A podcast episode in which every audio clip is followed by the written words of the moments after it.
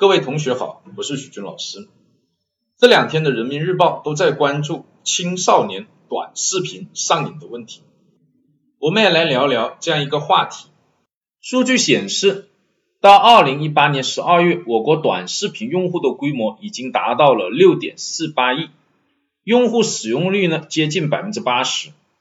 另外一个调查呢也显示出来，百分之二十的青少年表示啊，几乎总是在看短视频。每天看几次的比例也接近百分之十，许多家长对这个问题很头疼，这就需要呢再学习一些东西，尤其是传统的教育方法效果不好的时候，怎么样来改善这个问题呢？徐老师给出呢以下的这些建议，第一个，赌不如输，很多家长会采用这种限制孩子玩手机，甚至不让他玩的方式，效果怎么样呢？徐老师这里没有做过详细的调查，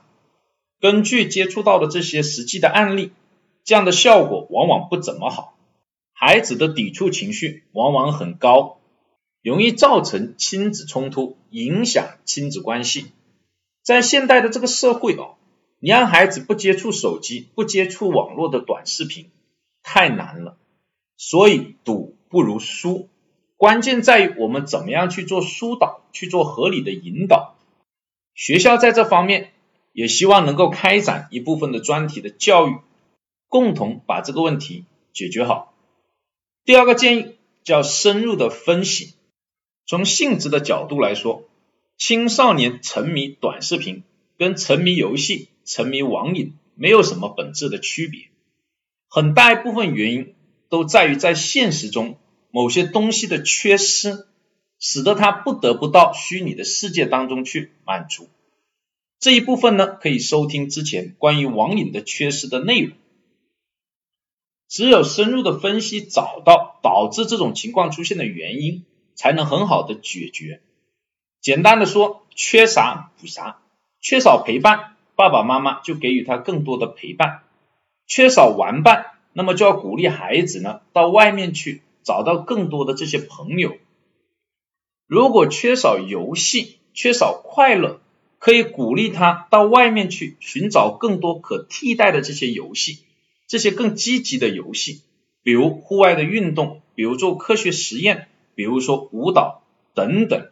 消耗掉他的这部分心力和精力，沉迷于网络游戏、网上的这些短视频的概率就会大大的下降。第三个建议是引导为主，奖罚为辅。总体的态度是同意孩子去看，同意孩子去玩，但是是有限制的。先跟孩子把关系处理好，良好的亲子关系是他愿意听你话的一个前提。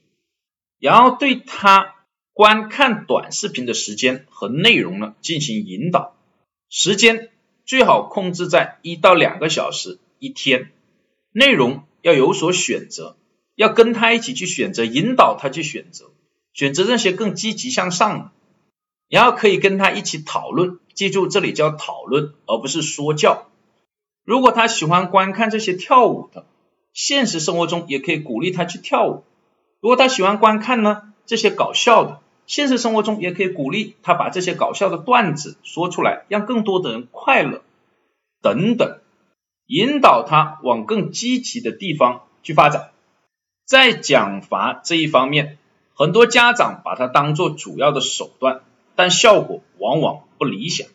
它是一个辅助的手段，要跟孩子约定好奖罚的内容，尤其是他看短视频的时间超过了规定的两个小时，惩罚一定要下去。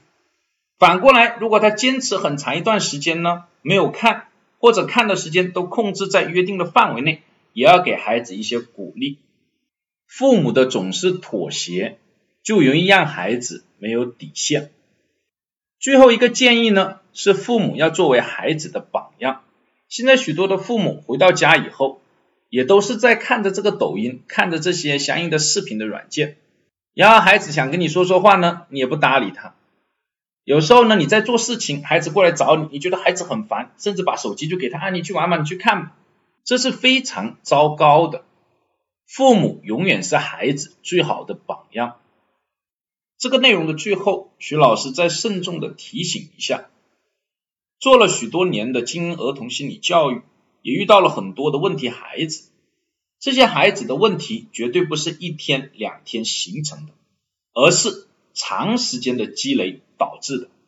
科学积极的教育，永远比孩子出了问题以后再来改要容易和幸福。